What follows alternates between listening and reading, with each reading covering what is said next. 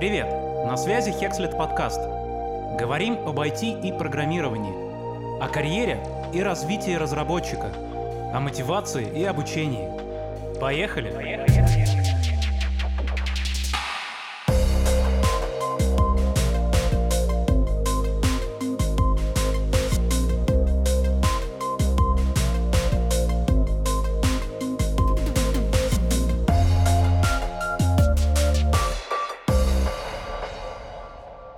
Друзья, всем привет. На связи Hexit. С вами Александр Русков. И в нашей виртуальной студии сегодня Вероника Ильина, Head of DevRel в Dodo Engineering, и Юлия Джипарова, HR-бизнес-партнер в СКБ «Контур». Как можно догадаться из э, замечательных титулов этих прекрасных девушек, будем говорить с вами о корпоративной культуре. Добрый день, дамы. Э, попрошу вас каждую немножечко рассказать о том, э, почему мы здесь и что подразумевает ваша позиция. Компания «Контур», IT-компания, одна из крупнейших компаний в России. Я занимаюсь э, бизнес-партнерством именно в HR. А, конкретно сопровождаю направление финтех, это новое направление в контуре, и являюсь как раз там HR-бизнес-партнером. Это в двух словах про себя. Всем привет, э, меня зовут Вероника Ильина, я ходу в Деврел в Dota инжиниринге и очень дежурно говорю эту фразу. Э, вот. Чем мы вообще занимаемся? У нас есть группа компаний Dodo Brands, это Dodo Pizza, Drinkit и Donor 42. Теперь не только пицца, но еще и кофейни и донер, донерные. Вот. И мы в Dodo Engineering делаем систему, которая называется Dodo Is, а, на которой это все работает. А, то есть мы не используем никакой сторонний софт, у нас все свое и очень красивое. Вот. А я делаю э, DevRel в Dodo инжиниринге, и по версии ChatGPT DevRel — это человек, который помогает тебе, дорогой разработчик, а, по версии ChatGPT для семилеток, извините. А, DevRel — это человек, который помогает тебе, дорогой разработчик, найти новых друзей и игрушки. Звучит очень заманчиво. а, давайте немножечко вводных. Вообще, что подразумевается под корпоративной культурой? Э, как вообще это выглядит в наши дни? Мне вот всегда интересно было, как э, именно в Додо понимают, что такое корпоративная культура с учетом вот такой а, широкой, так сказать, линейки бизнес-юнитов, это пиццерии и все-таки IT-система. Вот, Вероника, прикольно, если ты расскажешь. Я прямо вот хотела послушать из первых уст. Ну, не могу сказать, что я отвечу там за всю, всю группу компаний целиком, э, но не знаю, для меня, в принципе, ну и там мы это N раз обсуждали внутри, так что мысли как-то сходятся. А для меня, в принципе, корпоративная культура всегда, там, самое короткое ее определение — это как мы делаем дела. То есть как мы э, живем, принимаем решения, на основе чего что-то делаем или не делаем. Вот. И, ну, например, там в Дода, если брать пресловутые принципы, которые я не помню наизусть, и меня за это даже не расстреляют, а, там первое слово, вот, я помню первое и последнее, самое главное, естественно. А, первое — это открытость. И, ну, вот, если у нас а, наших принципах появилась открытость, то все, что мы делаем, должно быть максимально про нее. То есть вот я здесь сейчас во имя этой открытости, чтобы рассказывать, как у нас тут вообще. И любой желающий мог узнать, как мы работаем, и там, проникнуться или наоборот решить, что мы дурачки и не лечимся. Вот. А, как-то так. Не уверена, что ответила, но теперь интересна твоя интерпретация. Да нет, прикольно, как раз интересно очень, как вы видите корпоративную культуру, потому что э, у нас в контуре корпоративная культура это, конечно же, люди, люди про людей, для людей. То есть это наш основной такой лейтмотив через всю компанию. Компания у нас достаточно большая, больше 10, 10 тысяч человек вот на сегодняшний день. Вот. И корпоративная культура, я могу сказать, в контуре это, конечно, не пустой звук, это основа основ это своеобразная рамка, в которой мы существуем. То есть все наши правила, то, как раз мы взаимодействуем, то, что вот, Вероника, ты говорила, то есть то, какие мы, как мы, какая атмосфера, как мы принимаем решения, как мы управляем людьми, это как раз и есть корпоративная культура контура. И еще раз повторюсь, это люди. То есть люди, люди, все, что касается людей, это контур. Спасибо. Э, ну, мне стало чуть понятнее. Э, справедливо ли будет сказать, что у каждой компании или ну, корпорации, пусть так, есть своя культура?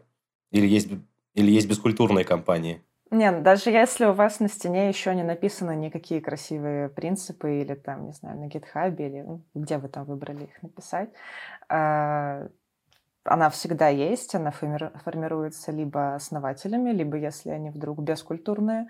Очень редкий случай, но так бывает. А, она может формироваться снизу вверх, когда рядовые сотрудники, не знаю, собрались в самый классный клуб на районе, и теперь вот такие веселые ребята, и своим духом и тем, как они уже делают дела, там, распространяют эту практику и культуру как раз на остальных, даже без участия высшего руководства. Да, соглашусь, то, что корпоративная культура без разницы написана, не написана, она природе есть, потому что это, по сути, суп, как бы, путь взаимодействия между людьми. То есть даже если больше одного человека собирается, уже двое, уже какая-то культура из этого рождается. И она как-то транслируется там на третьего, четвертого, пятого. Был озвучен, был озвучен тезис, что культура чаще всего формируется сверху вниз, да, то есть от руководителя к подчиненным через э, общение по мере роста компании туда-сюда. Если компания крупная и открывает там какие-то региональные офисы или новые подразделения, которые там, ну, грубо говоря, там нет вообще никакой прямой коммуникации между тем людьми, кто там работает, и тем, кто вообще все это дело заварил. Тем более, что это может быть не один человек, да, такой совет директоров или что-то еще. А, каким образом в этих случаях вот эта самая культура проникает в эти подразделения? Она же действительно, ну, как правило, в одной компании, даже если она очень крупная, это все примерно одинаково везде. У кого-то это прописано, у кого-то не прописано. Какие вообще механизмы ее распространения? А, Саш, ну смотри, вот ты правильно заметил по поводу, если большая компания, ну ты с этого начал, что как это, вот открылся какой-то филиал большой компании. И, как правило, э, ответ есть в твоем вопросе уже, что в компании, как правило, это каким-то образом формализировано. Ну, то есть вот то, что как раз Вероника говорит, на стене написано. То есть э, у нас есть все равно определенный свод правил, по которых мы взаимодействуем, коммуницируем, общаемся друг с другом. А, и они транслируются на наши новые филиалы, на наши новые подразделения. Плюсом очень много инструментариев hr которые позволяют вовлечь ребят новых, которые приходят в нашу общую корпоративную культуру. Но если говорить про контур, у нас очень много инструментов, начиная с нашей внутренней социальной сети, которая есть в контуре, где, по сути, интегрированы все люди, которые работают. И то же самое, как в социальных сетях, ты понимаешь манеру общения, каким образом, о чем можно рас рассказывать.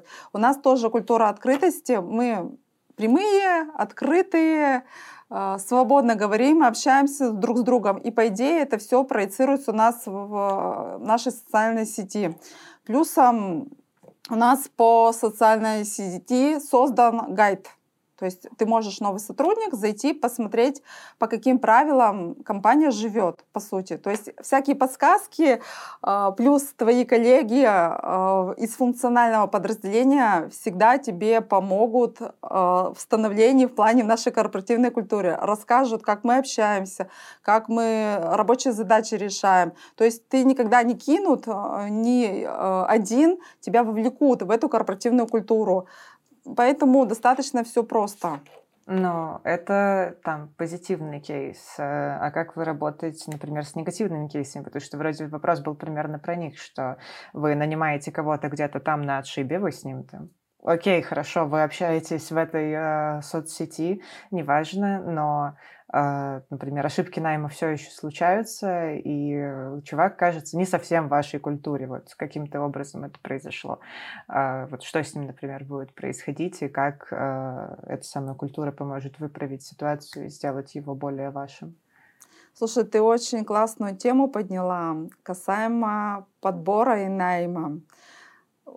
В контуре, наверное, одна из самых сильных систем в плане подбора персонала. И мы именно на уровне подбора, а, зная наши ценности, зная нашу миссию, зная, как это все проявляется в поведенческих каких-то историях, мы можем оценить, действительно человек а, наш или не наш. И это позволяет нам снизить те самые риски по тому, как человек входит в нашу корпоративную культуру. Ну, то есть э, у нас вот это на уровне химии случается, либо не случается.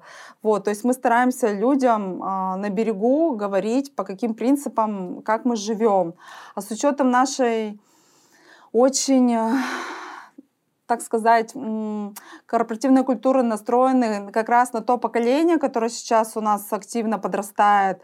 А, это как раз то, что молодые люди ищут, хотят попасть в эту культуру. Мы просто это проецируем, соответственно, при, э, когда человек нам выходит на борт.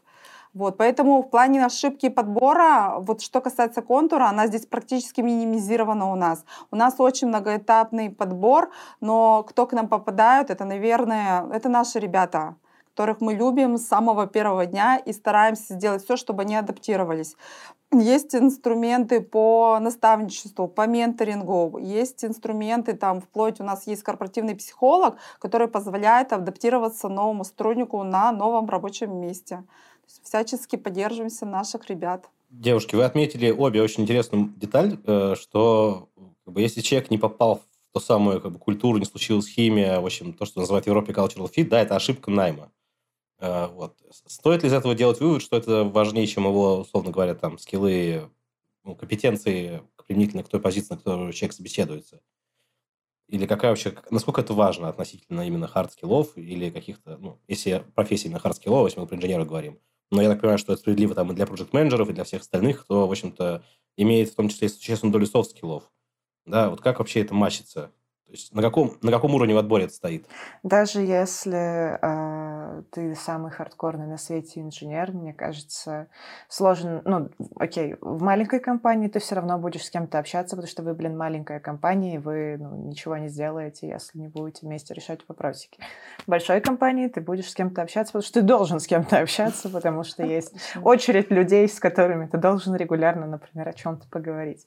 Э, потому что, ну, это часть процесса. И Соответственно, ну, ситуация, когда у тебя человек просто сидит в вакууме отдельно ото всех, весь очень хардскилловый, но при этом там не в культуре, с плохими софтами, все такое, практически не существует. Чаще всего таких людей выделяют в отдельные команды, э, если все-таки такое получилось и получается такой токсичный угол. Э, шучу, но не совсем. Вот. Э, в остальном, мне кажется, что и да, даже если не отбирать совсем как-то всерьез, да, что вот у нас, не знаю, список ценностей, мы по каждой задали по два вопроса, э, спросили кейсы, все что угодно, да, если делать это по-простому, как обычно, вот с чего все обычно начинается, типа, тебе прикольно с человеком или тебе не прикольно, как этот бир-тест, пойду я с ним пи- пить пиво или не пойду. Вот, если хотя бы вот так отбирать, э, если вы на такие вещи смотрите, а люди на них обычно смотрят автоматически, э, то это уже э, дает на самом деле какой-то как-то влияет на то, что у вас получается. И ну, сложно на это вообще не смотреть и брать вот только за харды, мне кажется. Ну, как бы я добавлю, мы же, люди работают с людьми, мы работаем в одной команде.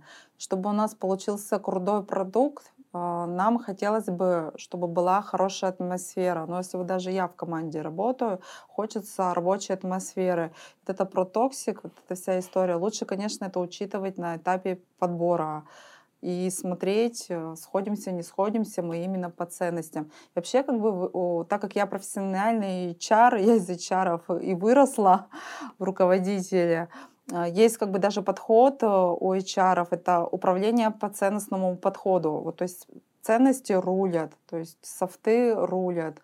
А, естественно, что должны быть э, хардовые компетенции, но если человек не наш, ну, он мучится, мы мучимся, как бы зачем? Вот эта история. Я согласен со всем, что вы сказали, но у меня просто есть некоторый личный опыт, который у меня до сих пор вызывает противоречие, ощущение. Да, я какое-то время поработал в Европе, прошел там достаточно много собеседований, э, и там как бы cultural fit, это, ну, то есть совпадение как раз в культуре, это как бы номер один, да.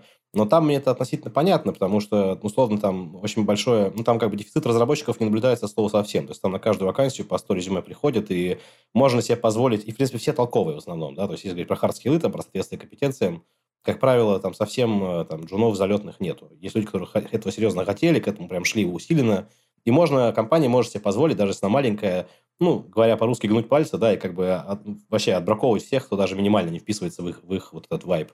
Э, вот. Но в России мы слышим отовсюду, что есть дефицит разработчиков.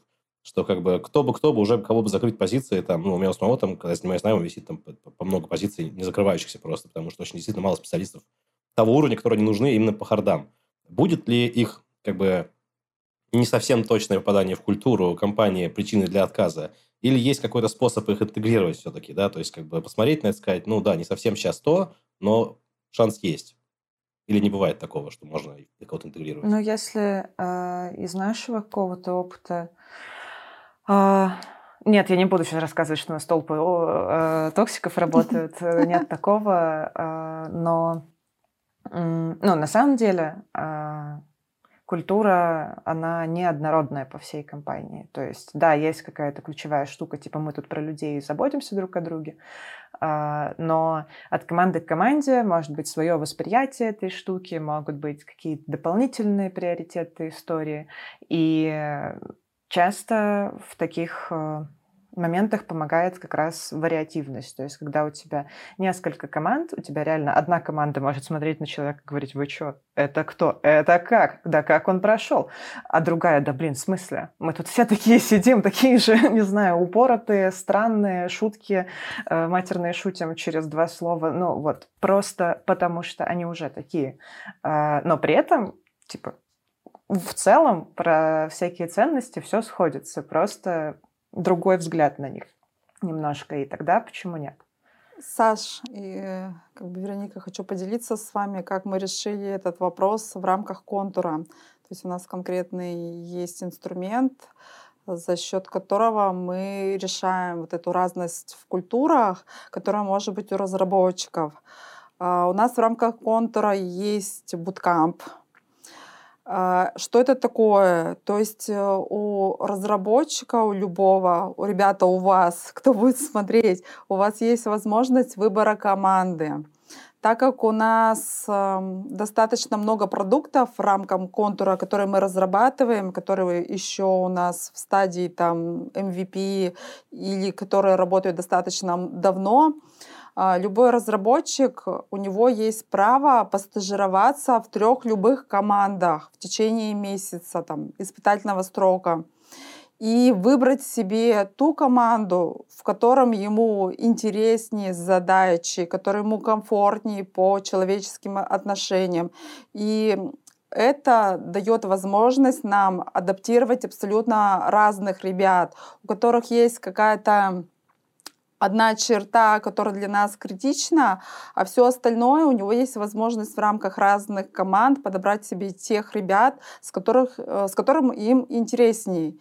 И вот за счет буткампа мы решили это вопрос, отвечая вот на твой запрос. Окей, okay. а можно я тут спрошу немножко? А, кроме опыта контура, может, где-то еще какие-то практики прикольные на тему были? У меня ну, и, просто, и... не знаю, видела, слышала, как бы это же обычно так работает. Мы просто откуда-то знаем, потом начинаем где-то применять. Вот можно поделиться. А по поводу того, как адаптировать вообще, ну вот у меня какая практика была до контура, то есть можно по-другому подойти. Если не такая большая а, компания, там не 10, там не 15 тысяч человек, то а, смотрите, есть ряд ценностей, и из них нужно выбрать приоритетные для нас. То есть мы понимаем, что есть какой-то приоритет, который для нас вот прямо на первом месте, и мы от него отказаться не можем. И тогда там, допустим, из пяти ценностей, когда приходит человек, мы просто сверяемся. Вот с той, которая критичная, совпадает, нет. И, как правило, ну там из большого потока кандидатов все равно большая доля, там процентов 90, они с этой э, ценностью мэчатся. А остальное уже вопрос, э, сколько готовы мы времени и какие там действия мы готовы приложить к тому, чтобы человека адаптировать в рамках нашей корпоративной культуры какой-то команде. Можно пойти с этой стороны, если это не через буткамп. Ну, у меня такой в предыдущей компании был опыт, это тоже рабочая схема, когда мы от чего-то сознательно, осознанно, вернее, отказываемся, но вот какая-то ключевая фишка у нас все равно присутствует. Это дает возможность расширить воронку, воронку входящих людей. Можно так подойти. Из сказанного вами вытекает ощущение, что ключевые вообще люди, ответственные в компании за вот это несение культуры и за то, чтобы все двигались в каком-то едином пространстве, это HR, да? Ну, или там... Э, Нет. Нет. Абсолютно. Я сейчас, может, скажу какую-то глупость, но мне кажется, что DevRel – это какая-то частная случай HR, да, HR Human, да, Resources, uh, Developer Relations. Да, давайте все. Вот здесь мы останавливаемся и деремся. А как это выглядит с вашей перспективы? Как бы знаком вообще это, знаком этот груз? Можно я сначала про DevRel подерусь, подерусь немножко. Эм, короче, э, DevRel по-разному готовят в разных компаниях, это правда. Ну, не знаю, точно так же HR или фронтенд разработку по-разному готовят в разных компаниях. Э, но есть DevRel, который условно больше про бренд работодателя а, или там про какую-то внутреннюю тусню. Есть DevRel, который больше про бренд, например, продукта. Редкая история на русскоязычном рынке, но тем не менее, если посмотреть на тот же JetBrains, они продвигают свои продукты а, для разработчиков, и вот эта работа — это тоже DevRel. Вот. Так что DevRel бывает разный, и у меня сейчас DevRel скорее про второе как раз но при этом я взаимодействую точно так же с внутренним сообществом, я бывший HR, поэтому я здесь. Вот. Э, по поводу, э, кто отвечает за культуру, нет, DevRel ы, HR, э, офис-менеджеры, бухгалтера, не знаю, самолично не отвечают за культуру. А, потому что это всегда коллективное творчество, на мой взгляд. А, то есть я могу что угодно делать, не знаю, что угодно писать а, внутри и снаружи компании, как все здорово, но оно либо на самом деле здорово, и люди это разделяют и там, ведут, ну, делают дела так, как мы привыкли делать дела как раз, да, вот эта вот культурная история, или нет. И я, ну, вот хоть разбейся, как бы это не перевернется, если только я в этом участвую. Ну, то есть действует принцип «так принято», если я правильно все понял. А, но на каком-то масштабе с какого-то времени, мне кажется, да, сильно хорошо действует. Ну, хорошо, тогда, может быть, Юлия, ее вопрос. А какую вообще роль в этом всем играют HR? То есть отбор, понятно. Ну, как бы понятно, что бывают и мискасты, да, бывает, что там человек просто, что-то случилось, он поменялся. Наверное, чем больше компаний, тем это меньше заметно, ну, естественным образом. Но, в общем и целом, как бы... Ну смотри, как бы в зависимости от позиции HR, HR рознь тоже. Если мы, допустим, говорим по, про HRD, про главу вообще функции HR, э, то, по сути, для меня лично и вообще, в принципе, как это принято, это архитектор корпоративной культуры, который ее создает, э, понимает вообще, как, что и куда нужно вести организацию. А, так как HRD работает, по сути, как партнер у первых лиц компании, то есть, по сути, он, снимая с них запрос, понимая, как они вообще планируют развитие бизнеса, вот эту архитектуру все выстраивает.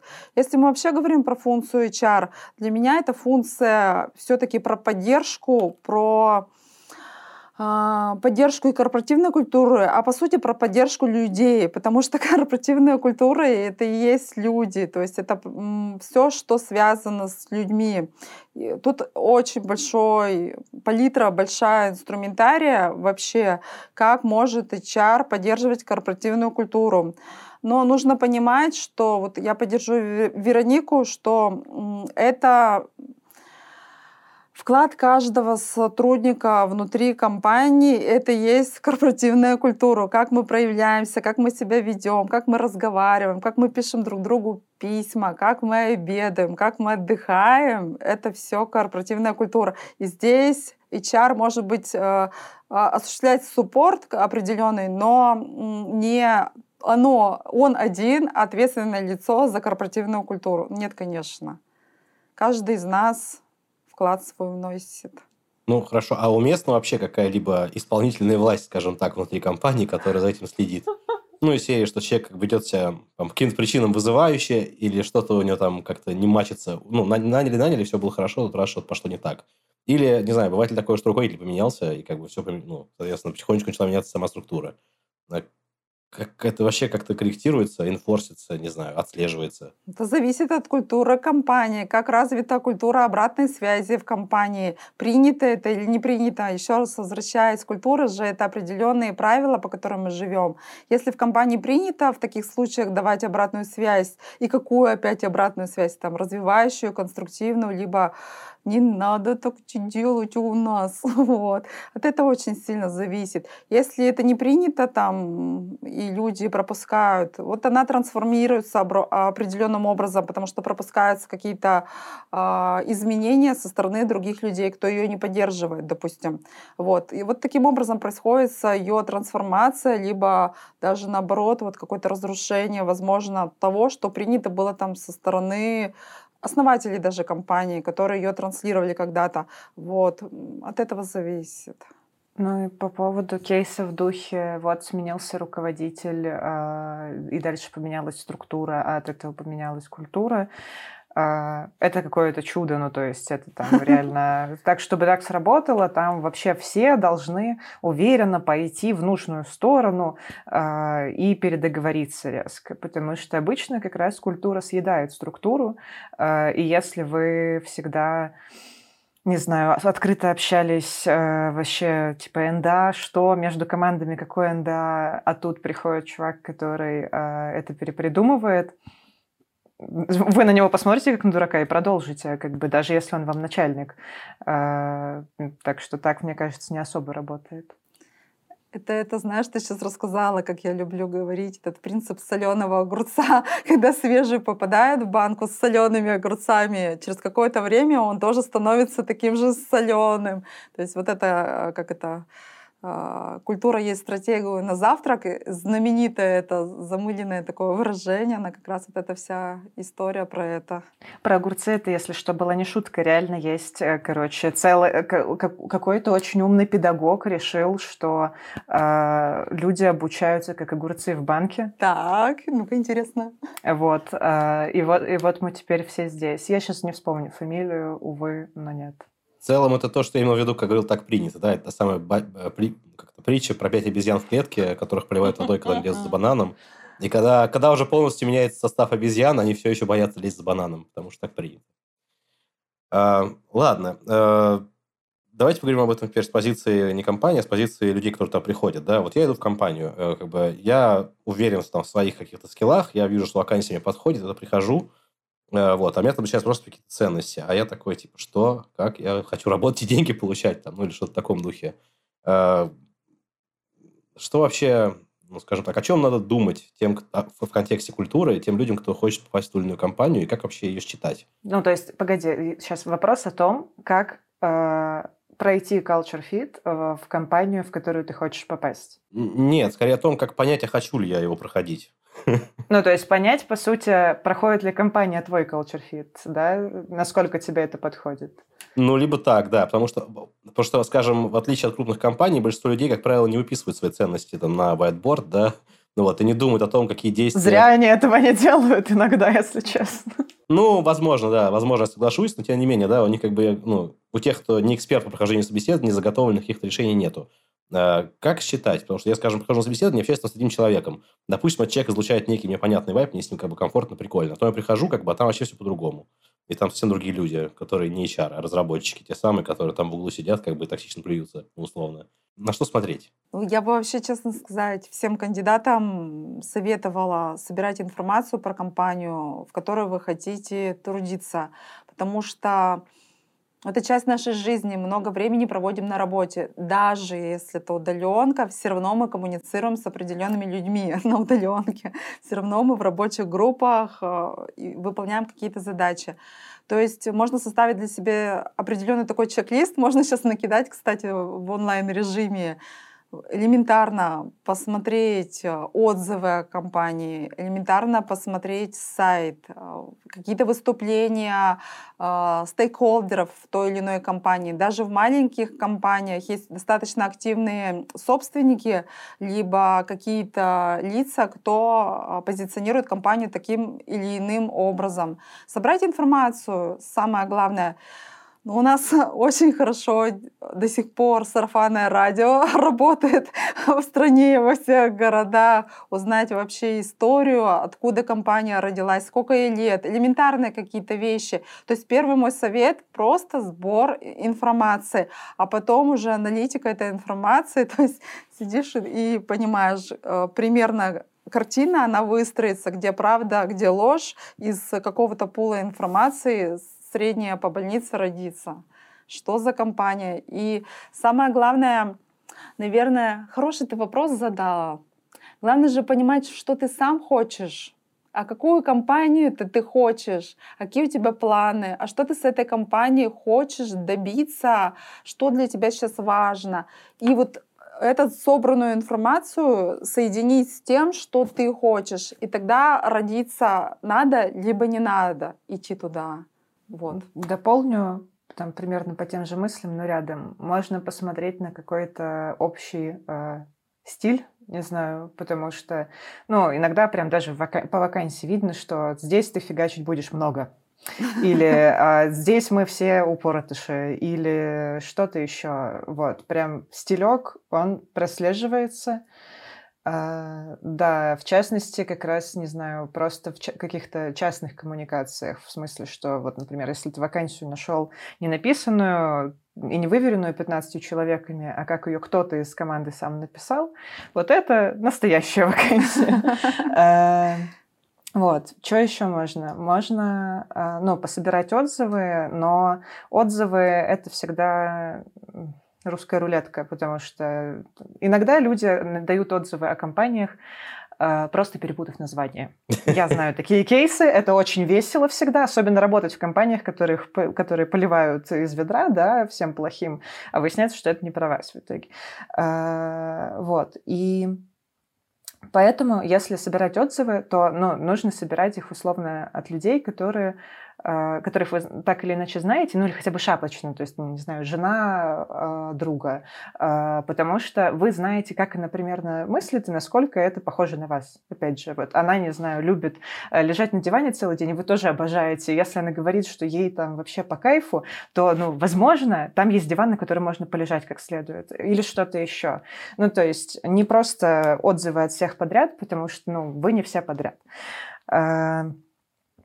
И еще две вещи. Можно поспрашивать или там почитать, посмотреть вообще на этих людей, которые в похожей роли работают, тоже, что они делают вообще, потому что, не знаю, если их главный разработчик пишет в Твиттер каждый день, как сильно ему хочется умереть, потому что он работает 15 часов в день, а, возможно, вам не нужно становиться вторым главным разработчиком. А, и, а, ну, биртест все еще тема. Дело не в пиве, дело в том, ну, дело в ответе на вопрос, типа, стал бы я с этим человеком, там, не знаю, пять часов сидеть за одним столом и о чем-то вынуждена, в общем-то, разговаривать. И если стал, и это звучит не страшно, э, то класс. Но, опять же, это надо делать, естественно, не на... Ну, думать об этом не на интервью с HR, а потом приходишь, там злые разработчики, посмотреть на этих злых разработчиков, чтобы прикинуть как раз. Потому что HR — это все совершенно очаровательные. Работа такая.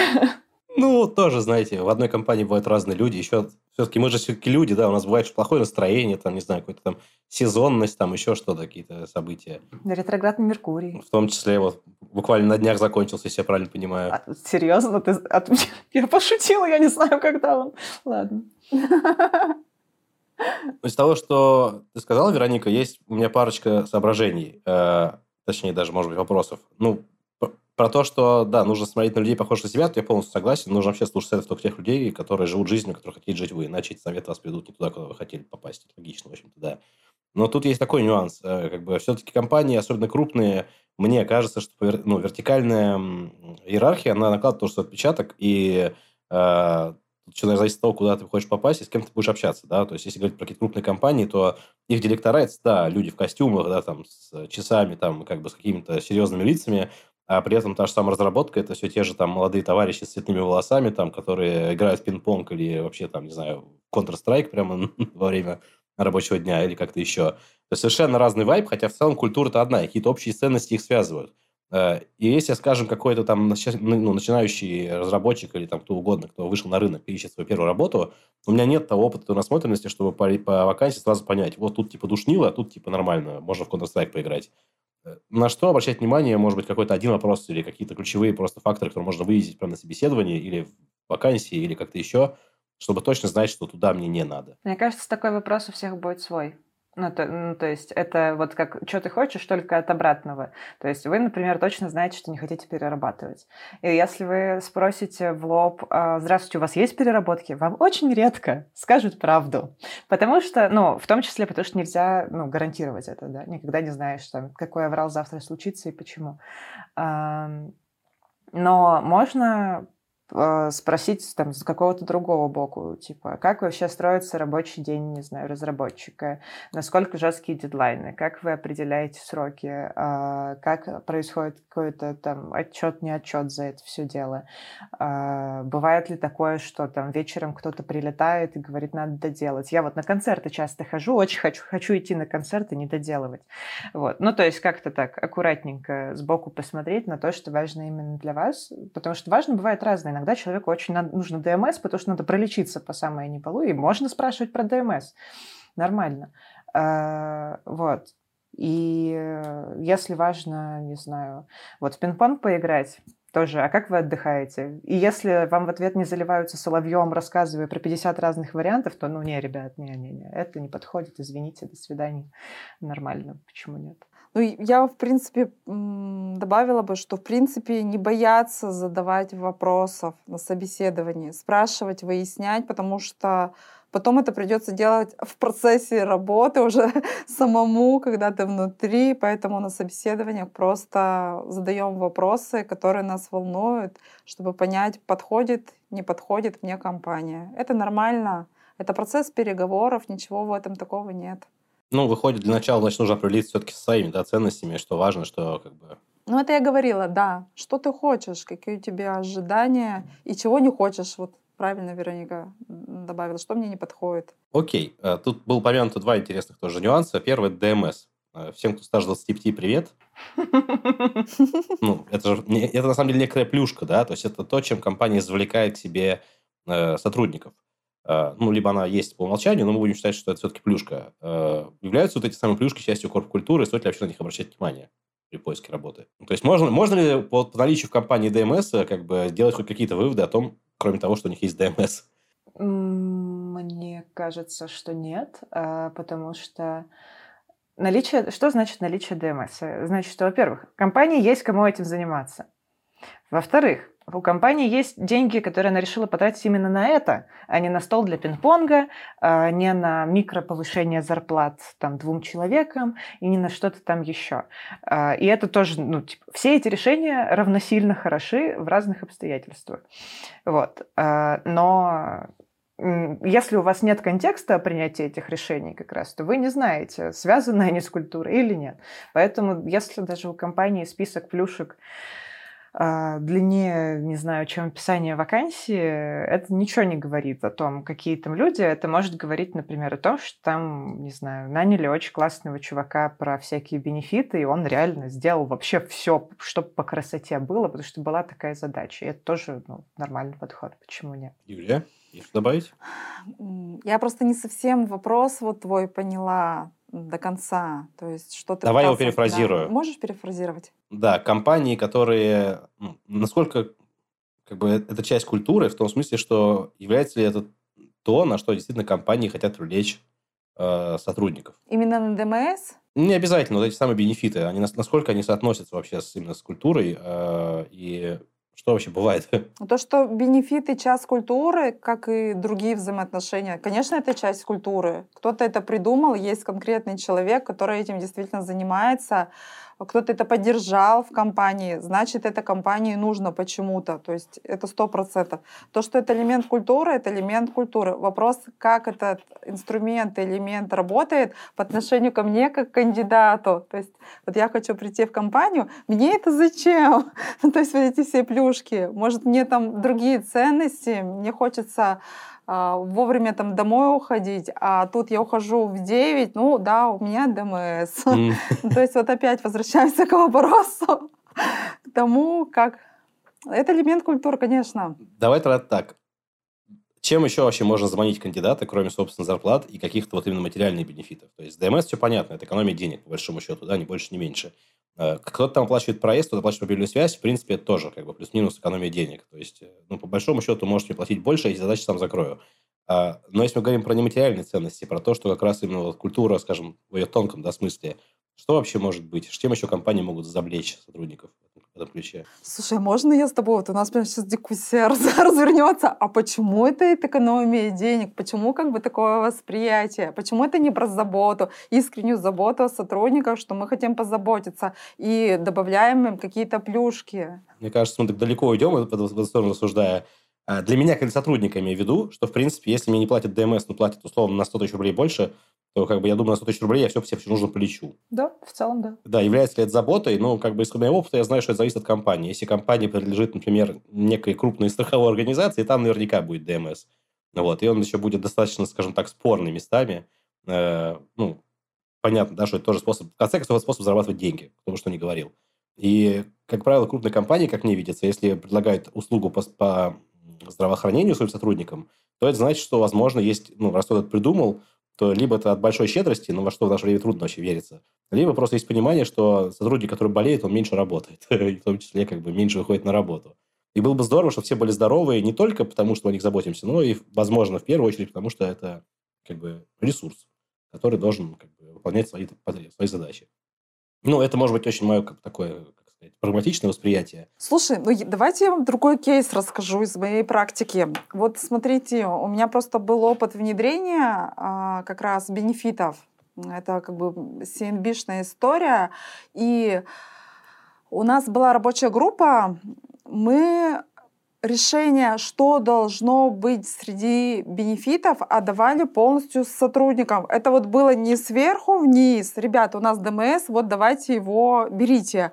А сотрудники сами наполняли э, этот пакет, что там должно быть в бенефитах. Это им надо было, что там. Там, кстати, не было ДМС, забегаю вперед. вот, там были совсем другие плюшки. Я к тому, что э, разные истории могут быть в разных компаниях. Нужно смотреть вот на это.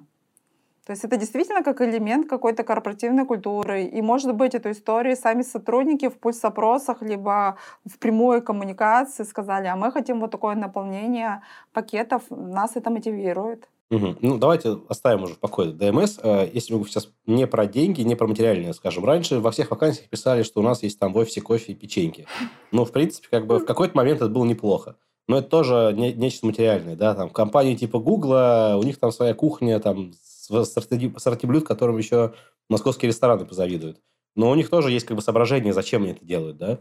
Э, чем еще вообще можно заманивать сотрудников? Вот если условно рынок там какой-то более-менее стандартный, для одной позиции примерно везде одинаково платят, везде есть ДМС, везде есть там оплата проезда, что угодно. Как, например, в тех же европейских, да, там, в некоторых странах там просто по закону все оплачивают одно и то же. Социальный пакет. Э, что еще есть? Вот, как бы, что в культуре есть такого, что человек может зайти ну, кроме, там, не знаю, команды единомышленников, которые такие же, как ты, это кажется на поверхности, учитывая наше там определение этой самой культуры. А, мне кажется, что когда у тебя с компанией а, произошел этот самый матч, а, вы, в общем, проще уже, ну, и на старте, на входе в компанию договориться о чем-либо, и потом найти какие-то перспективы, которые наилучшим образом тебе подойдут, даже, ну, даже в случае, если это не подразумевалось. Э, не знаю, ты, прошел, ты пришел разработчиком, и тут вот как раз из-за того, что вы на одной волне, а, тебе, вопреки, не знаю, всем оценкам твоей хардовости или софтовости, а, говорят, давай попробуешь потемлидить вот этот микропроект, и ты вырастаешь тем лида просто на вот этой какой-то взаимной вере людей. И, ну, в условиях, когда этой взаимной веры нет, если, если ее не на чем основывать, если вы не, не на одной волне как раз, а, таким вещам сложнее, мне кажется, случиться. И как раз в компании, по идее, в компании, с которой у тебя больше и лучше какая-то такая эмоциональная связь, не знаю, а, больше шансов найти классные перспективы. Вот, и как-то дополнительно реализоваться. Слово «заманивать» меня до сих пор... Да, меня тоже. Я просто... Меня, честно сказать, триггернуло.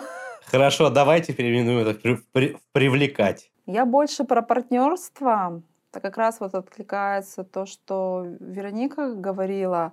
Все-таки Если есть возможность, и ты видишь перспективы, что с компанией можно выстроить успешное партнерство, то есть эм, мы же тоже как кандидаты предлагаем определенный пул э, своего времени, э, своих каких-то определенных знаний, и компания предлагает, как эти знания можно применить.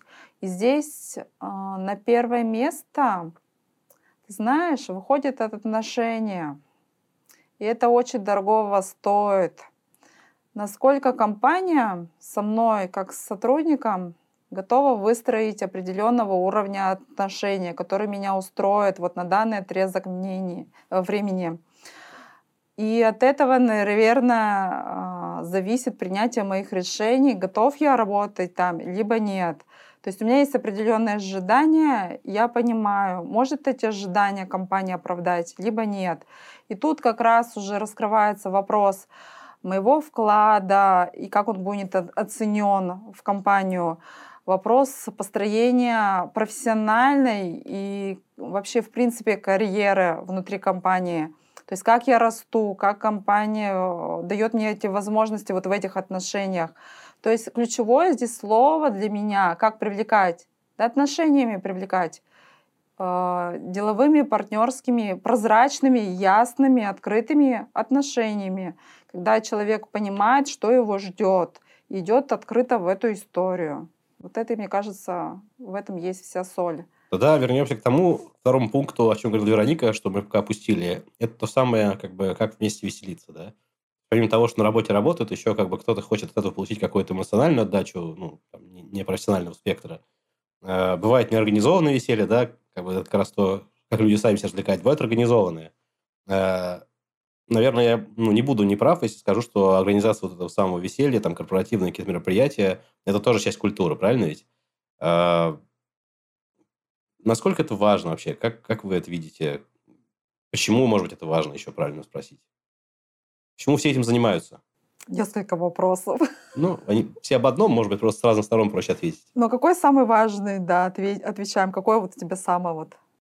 Хорошо, это сдам четвертый. В чем разница между корпоративом и тимбилдингом? Вот так вот. Потому что мне всегда казалось, что одно и то же, просто как бы разные описания да, задачи, которые стоят перед этим всем. Тимбилдинг — это процесс, э, корпоратив — это э, один из пунктов, которым можно э, реализовать этот процесс построения команды.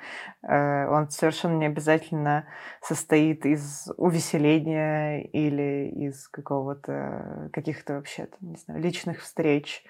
Вот. Э, так что этот вопрос закрыли. Тут понятно. В таком случае корпоративы обязаны ли они вообще быть веселыми и зачем их организуют? Зачем людям туда ходить? Давайте сейчас сразу накину. Веселье помогает настроиться, опять же, на какой-то общий лад, э, расслабиться и все такое, чтобы потом э, на этом же корпоративе, на автопате, на следующий день порешать вопросики на два года вперед э, легким движением руки, просто потому что вы классно посидели в одном углу, пока все играли в пинг-понг. А, это один из, там, наверное, самых влияющих на бизнес эффектов э, корпоративов. Ну, тут понятно. Но в этом смысле и курилка возле офиса, в те времена, когда все работали в офисе, работала не хуже, мне кажется. Но теперь-то ее нет, как бы, вот когда вы все собрались и схлестнулись э, в одном месте, э, начинается магия. Угу.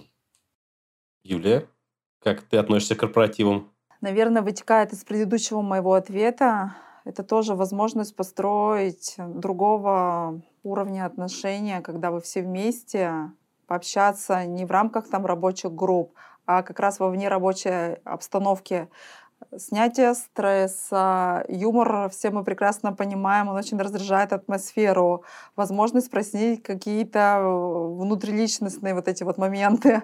То есть там очень большой пул, а, ради чего это. То есть это не просто ради там, потратить бюджет, допустим, вот надо нам по-любому тимбилдинг там такого-то числа. Да нет, конечно. Это вопрос именно про то, чтобы у людей была возможность э, сесть, пообщаться и создать какие-то социальные социальные связи вне рабочей обстановки. Считаю, классно, классная штука. Ну вот как раз у нас тут отменилось одно большое мероприятие подобного плана, и основная его задача всегда была э, объединять кросс-командно в неожиданных конфигурациях людей, чтобы как раз вопросики решались, все лучше друг друга понимали э, и лучше договаривались. И когда я принесла эту прекрасную новость, что, чуваки, мы все отменяем, а, чтобы стена плача не была слишком э, сильной, а, у меня был, было, было прям такое слайд-шоу, что типа, зачем это мероприятие? Чтобы всех между собой сметчить, и было, была куча новых связочек. А, что мы можем сделать вместо этого? Мы можем сделать кучу всякого мелкого, чтобы те же люди в разных э, наборах тоже между собой собрались, тоже повзаимодействовали, и эта функция все равно типа выполнилась, просто как-то по-другому. Да, так что вот про э, не, неожиданные связки, кросс-командное взаимодействие вне того, как вы обычно это делаете, это прям очень сильно плюсует. Если человек, сотрудник, по каким-то причинам не хочет идти на корпоратив, э, не потому, что у него там есть какие-то более интересные альтернативы, а просто такой, типа, да ну что там делать, опять какой-то там будет сейчас бег в мешках, лазание по шведским стенкам, там, ну, кого что. Вот. Или я там пить не пью, например. У тебя очень интересное представление о корпоративах. Ты давно на них был вообще? Там, на, на последнем, на котором я был, был бег в мешках. Поэтому я это не просто так... А какой это был год? Прошлый. И я думаю, что в этом будет то же самое, поэтому как бы я и не просто так это говорю. Ну так вот, если человек не хочет, говорит ли это о том, что он не вписывается в культуру компании? Я последний наш корпоратив прогуляла. Тут я не могу уточнить, а у тебя были просто более интересные альтернативы, возможно? Нет.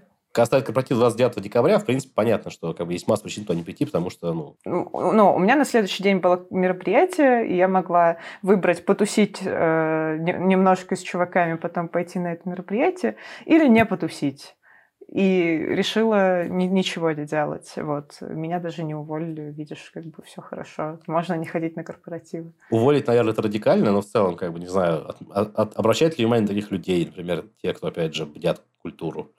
Или это совершенно добровольное явление? Ведь если масса людей не, не придет на него, то эффект не будет достигнут этого самого неформального общения, тимбилдинга, там чего бы то ни было. А, тут, э, опять же, вопрос э, работы с целевой аудиторией. Можете ли вы этой аудитории продать то, что вы собираетесь сделать? То есть, если вы заходите с бега в мешках, и все таки о, я последний раз вставал с кресла там три года назад. Какой бег, какие мешки, вы о чем? А, ну, ничего не получится. Если вы заходите с того, что этой аудитории интересно, например, ей может быть пипец интересно просто, не знаю, посидеть как раз в разных углах и поговорить про разные вещи. Может и явка повысится. Но в целом, если кто-то не доходит, это нормально, всегда не доходят. Не бывает стопроцентной явки ни на какие вообще мероприятия, сколько бы обязательными они не были. А, тем более на увеселительные. Так что никто не считает по головам и не отчитывает потом. Ну, то есть, наверняка такие кейсы есть, не знаю, с какими-нибудь отдельными менеджерами, которые как раз очень хотят, чтобы именно их команда потимбилдилась, и тут кто-то не приходит, и такие, да, блин. А, вот. Но это больше какие-то личные загоны, чем корпоративная политика. Страшная фраза. Я абсолютно согласна. Это добровольное дело абсолютно. И когда по любви должно быть все. Я в целом тоже как бы хотел согласиться, но просто у меня есть некоторые, опять же, кейсы в серии, что вот там все должны прям заранее записаться на него, потому что количество мест, которое будет бронироваться там в том или ином заведении, или там от этого будет выбираться самолокация. Ну, это Вопрос организации. Да, чисто организационные моменты. И людям, которые организовывают, наверняка обидно, когда они там ну, забронировали там на 50 чек аниматора, а пришло там 20, например. Ну, условно. Я, может быть, как бы сгущаю краски, я сам таким никогда не занимался. Слушай, ну, культура проведения корпоративных мероприятий тоже в стадии развития в разных компаниях по-разному в зависимости как раз от корпоративной культуры, как у кого принято. Тут прозвучало отличное слово «корпоративная политика». Я, я поставляю тебе отличные слова, да? Вот ты чисто разгоняешься с моих цитат, так? Да, да, да. Потому что мне очень, как бы, во-первых, хочется понять, где граница между политикой и культурой в данном случае, и что, кто кем, так скажем, погоняет все-таки, что доминирует? А, я, у нас недостаточно корпорация, так что я тут, мне кажется, не отвечу ничего красивого, но Юля, наверное, ответит. закинули в меня это страшное слово. Для меня это просто аббревиатура определенная, корпоративная э, политика. Я тоже считаю больше, что, наверное, вообще слово политика а, для каких-то вертикальных. Вот у меня такое ощущение от нее, как от вертикальной какой-то вот корпорации, которая вот есть глава и пошли вниз. Вот. А корпоративная культура для меня это все-таки больше про людей и про отношения, про то, как мы договариваемся между собой, по каким правилам живем, вот, без всяких этих э, политик, э, талмудов, вот всего этого. Принимается. Для меня просто, ну, как бы, культура все-таки это вещь очень слабо формализованная, да, бывает, что прописаны ценности, бывает, что прописаны ответ на вопросы. У Дода вообще целая книжечка, я знаю, что на эту тему есть, у меня она тоже как бы имеется. Две. Есть вторая. А, уже две. ну, супер, надо поискать в таком случае ее. А, потому что, ну, правда, есть как бы что почитать, даже если не имеешь отношения к этим процессам. А, но политика это как звучит как что-то более суровое. Есть какие-то правила, их надо соблюдать. Не, я на самом деле имела в виду э, чуть более лайтовую какую-то штуку, которую можно назвать другим ужасным словосочетанием, но мы не будем с него стартовать. Следующий вопрос. Политика партии. Как, ну, то есть это как раз чисто вертикальная штука, да, когда, не знаю, техдир приходит и говорит, в этом году мы веселимся. Ну, то есть это э, пересекается с культурой, это взаимодействует с ней, э, это влияет на то, что ты будешь делать в отношении нее, но не обязательно, не всегда. Ну, то есть это вот просто какая-то локальная история, и как раз культура, она обычно, это более долго, долгая штука, более долгосрочная, более большая, э, вот, и поэтому она опять все съедает, да. Даже политику. Э, такой еще вопрос. Недавно где-то читал статейку, ну как недавно, уже год, на самом деле, назад, с тех пор, как э, весь мир вышел на удаленку, по большей части, э, некоторые авторы зарубежные прям бьют тревогу, что, мол, все, мы потеряли офисную культуру. То есть не корпоративную, а именно офисную. Ведь она все-таки была весьма статической, да, и то, что люди постоянно находятся в одном пространстве, постоянно коммуницируют, это, ну, реально ничем не заменить. Только вот собираться там два раза в год на выездные мероприятия, если повезет. Ну, кто-то чаще там, но ну, в целом не то, чтобы не сравнить да, с ежедневными походами в офис. А как по-вашему вообще, как изменился подход к культуре? Что вообще ушло, что пришло с тех пор, как удаленка стала нормой нашей профессиональной жизни? Я на удаленке работала примерно всегда и с удаленщиками, так что пропускай вопрос.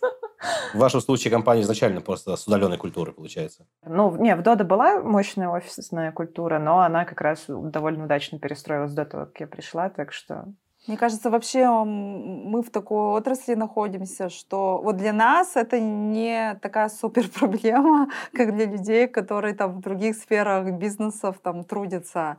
А, так как мы более автоматизированы, у нас есть возможность а, коммуницировать между собой, между городами, между странами без разницы. То есть есть все средства коммуникации, мы умеем это делать. Умеем... У нас есть э, достаточно прозрачные правила игры внутри там, продуктовых команд, внутри э, команд разработчиков в принципе, как бы вот в IT-бизнесе. Это есть такая специфика.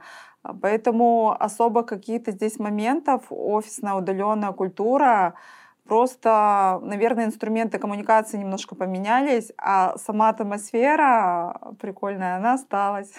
Никуда она не делась. Ожидания от людей вообще как-то поменялись. Тут, наверное, я сразу еще сделаю шаг в сторону.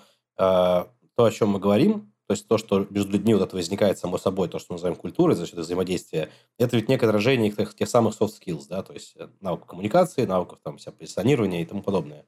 Может быть, не всех, но кое-часть из них.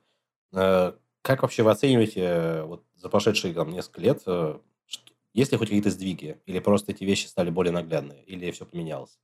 Прошедшие несколько лет были такими веселыми, что сложно вспомнить, что было до них, если честно. Ну, тогда хотя бы динамику за этот период. Они были настолько веселыми, что по-любому все, что могло поменяться, поменялось. Ну, из того, что я наблюдаю по какому-то ближнему кругу и по нашей компании, а, все стали сильно более, не знаю, осознанными. Ну, то есть, на самом деле, вот когда начиналась вся эта история с ковидом, удаленками, из, из всех утюгов было, что вот, все теперь должны быть автономными, осознанными, самостоятельными. До этого-то они не были никогда, теперь-то надо. А, и тогда это все звучало, ну, как пустой звук какой-то, типа, чего, особенно для тех, кто уже сто лет на удаленке. А, но Теперь понятно, что, что имелось в виду? А, что действительно, если ты там сам не управляешь своим временем, своим состоянием, как у тебя дела, своей нагрузкой, никто за тебя не поуправляет. А, и ты как бы, опять же, либо дорос до этой мысли как-то там внутренне сам по себе, и либо не дорос. И да, наверное, при выборе с кем поработать, э, компании сейчас в нашем очень распределенном мире, в том числе российские компании, наверное, да, предпочтут того, кто дорос. Но это единственное, что тут можно сказать из конкретного. Э, ну, у меня тут есть тоже некоторый опыт, э, связанный с тем, что все-таки по мере ухода на удаленку люди стали меньше друг друга видеть. Как бы там технологии нам не помогали, далеко не все хотят общаться по видео, как бы приказного порядка, как правило, все-таки нету, за редким исключением.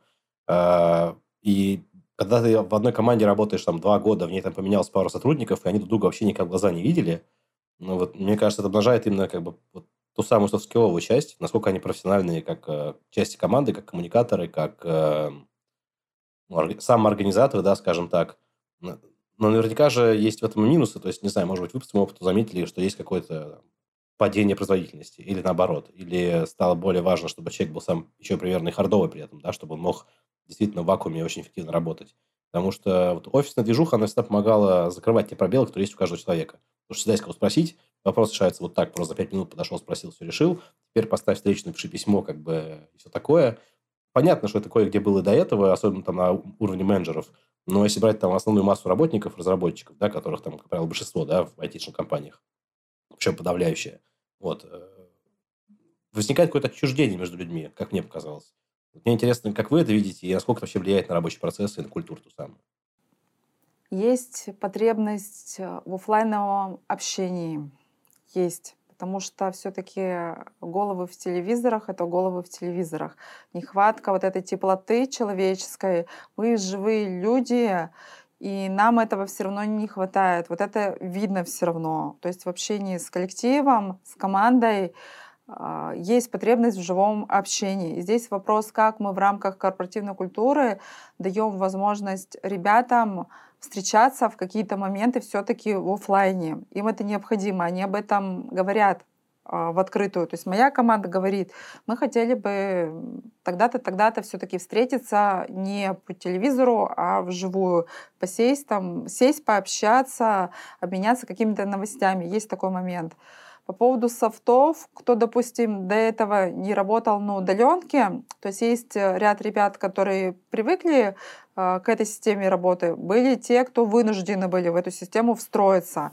Там, наверное, вот наибольшие изменения в софтах, то, что ты говоришь, потому что им-то как раз их пришлось наращивать.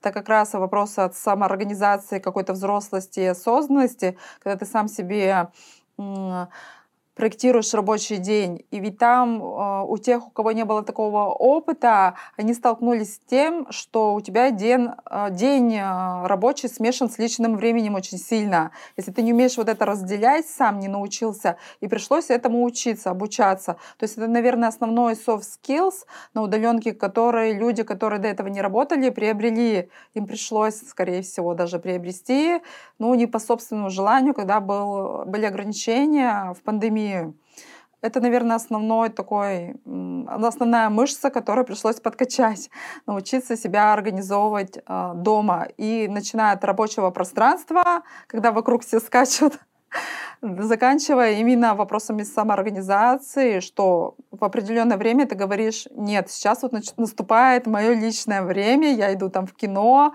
выхожу на улицу, гуляю, читаю книгу. Это вот основной софт. Плюс, э, конечно, прокачка коммуникативных навыков, потому что общение офлайн, вот то, что ты говоришь, подошел э, за плечо, потрогал, сказал, помоги сделать, и когда тебе приходится пользоваться средствами коммуникации автоматизированными, которые могут дать сбой, у тебя, допустим, нету связи, еще что-то. Это, конечно, тоже влияет, наверное, на уровень взрослости, когда ты учишься проживать какие-то не суперприятные эмоции, оставаться наедине с этим. Ну, в этом плане в корпоративной культуре должны быть инструменты поддержки людей, находящихся на удаленке.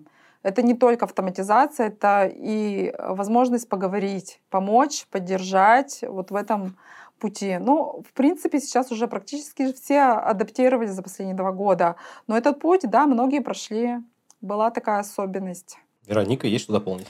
У меня есть очень дурацкая мысль. Я не знаю, пойдет ли она в итоговое видео, но а все, что я думаю с начала этого вопроса и до текущего момента, это что а, все вот эти софты, на которых люди держатся и коммуницируют на удаленке, это история про мемасики. А, так что качайте свое знание мемасиков, делайте мемасики, потому что, ну, одна из самых объединяющих вещей, например, у нас, мне кажется, это то, что каждую среду в рандоме должна появиться жаба. И если она не появилась, то под вечер кто-нибудь приходит такой, пацаны, где жабы? И все такие, срочно все бросаем, нужны картинки с жабами.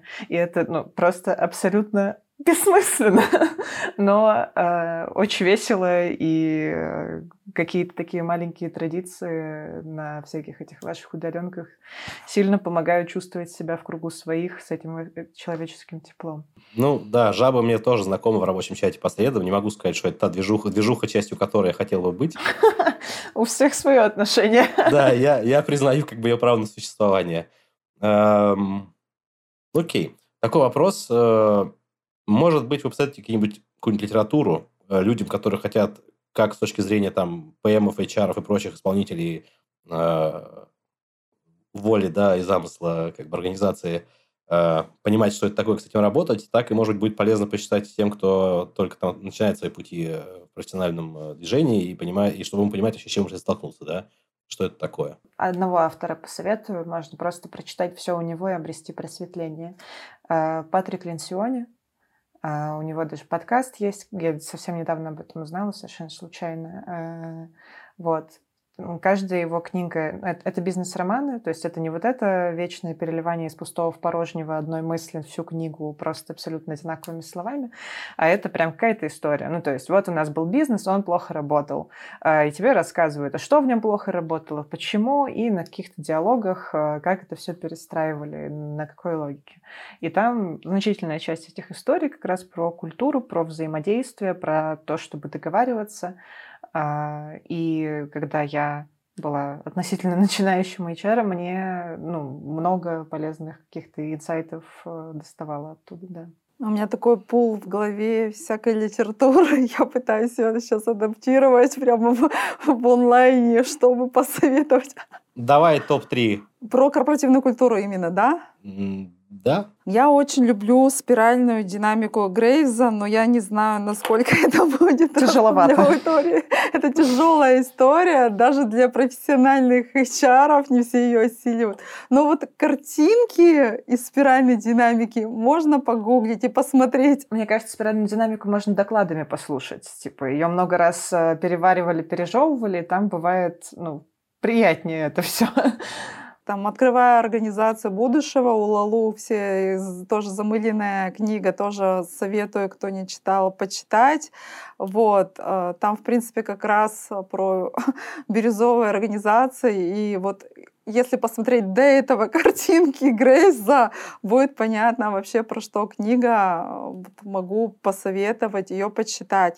Знаете, мне бы хотелось посоветовать книгу не про корпоративную культуру, а уйти немножко чуть поглубже, я люблю книгу Сергея Горбатова «Фара толка» называется. Это культура обратной связи. Это то, чего нам в культуре так с вами не хватает. Как брать обратную связь, как ее отдавать, что это такое. Это вот как раз про коммуникации, про отношения. Вот советую эту книгу почитать. Тогда уж я не могу удержаться, но есть тоже две книги про всякую обратную связь. Э, которые прям очень хороши. А, первое, а, спасибо за отзыв про виды обратной связи, как раз как с ней работать, что тебе приходят и говорят, очень плохой код, ты такой, спасибо за отзыв. И есть несколько вариантов, что ты делаешь после этого, оказывается, да, не один, не два. Вот. А, и вторая история, Radical Candor, она больше, не помню, как на русском, она больше про ну, типа для менеджеров, но на самом деле не только. То есть там о том, что как раз можно прямо и открыто говорить не всегда приятные вещи вполне конкретными методами и строить э, там, отношения с людьми так, чтобы всем это было комфортно. Это сильно э, снимает, не знаю, градус тревожности для всех участников этого процесса. Да, крутые книги. Думаю, что это как раз будет полезно для наших слушателей. Да, я от себя добавлю, что из всех этих книг я читал только спиральную динамику. В общем, мне кажется, для инженеров... Для инженеров в самый раз, мне кажется, она достаточно понятным языком написана для инженеров, как мне видится. Э, и не могу сказать, что она сильно полезна, наверное, людям, которые не связаны с управлением, с people skills и так далее, но людям, которые хотят иметь какую-то модель принятия решений, чтобы оценить компанию, вообще, что в ней происходит, насколько она как бы... Что там, на чем там акцент, скажем так, мне кажется, вообще отлично. Ну и да, в форме докладов их тоже достаточно много. Вот, тут просто еще есть некий такой фактор, что ну, каждый как бы еще автор про себя говорит, да, и немножечко там как-то его искажает. Я тоже работаю с первоисточниками, в общем. Ну, в общем, мне кажется, хорошая книжка. Спасибо большое, девушки, за эту прекрасную дискуссию. Надеюсь, что нашим зрителям стало чуть больше вообще понятно, в чем им предстоит твориться э, в тех или иных компаниях. Спасибо большое, да. Спасибо, что были с нами. Всем хорошего дня.